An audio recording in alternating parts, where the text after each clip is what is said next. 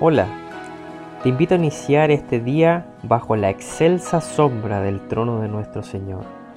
Meditaremos en un versículo de la palabra de Dios, esperando que sea esa lámpara a nuestros pies y esa lumbrera a nuestro camino, y que a la vez seamos animados, esforzados, sostenidos, y sobre todo que veamos y creamos en nuestro amado Dios y Padre Celestial.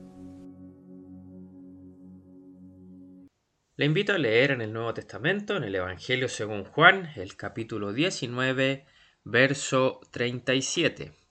Dice así la escritura. Y también otra escritura dice, mirarán al que traspasaron. ¿Qué escena más desgarradora tenemos frente a nosotros?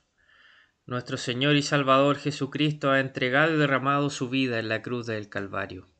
No porque lo mereciera, sino por causa nuestra, por causa de nuestro pecado. Él paga por nuestro pecado. El castigo de nuestra paz fue sobre Él, y por su llaga fuimos nosotros curados. La restauración de la comunión para con Dios ha sido mediante su vida y mediante el derramamiento de su preciosa sangre. Y el Espíritu Santo nos lleva a mirarle a Él, Dice lo que hemos leído, mirarán al que traspasaron. Solo fue traspasado porque Él lo permitió. Solo fue crucificado porque Él permitió que así fuese. Era para cumplir lo que el Padre en su sola potestad había trazado para Él. Podemos contemplar toda esa escena antes de ser sacado de allí Mirad y ved si hay dolor como mi dolor que me ha venido. ¿Quién más podía llevar ese dolor? ¿Quién más podía satisfacer la demanda de Dios? Ningún otro, solo nuestro Señor.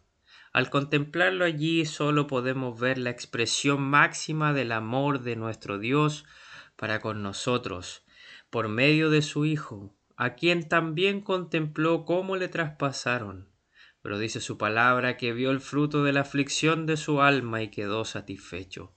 Hecho está, no queda nada más que hacer, solo entregar el fruto de labios que confiesen su santo nombre, solo entregar la gratitud de nuestros corazones por la gran e inmensa obra que ha hecho nuestro Señor en nuestro favor. Él vive el día de hoy y reina por los siglos de los siglos.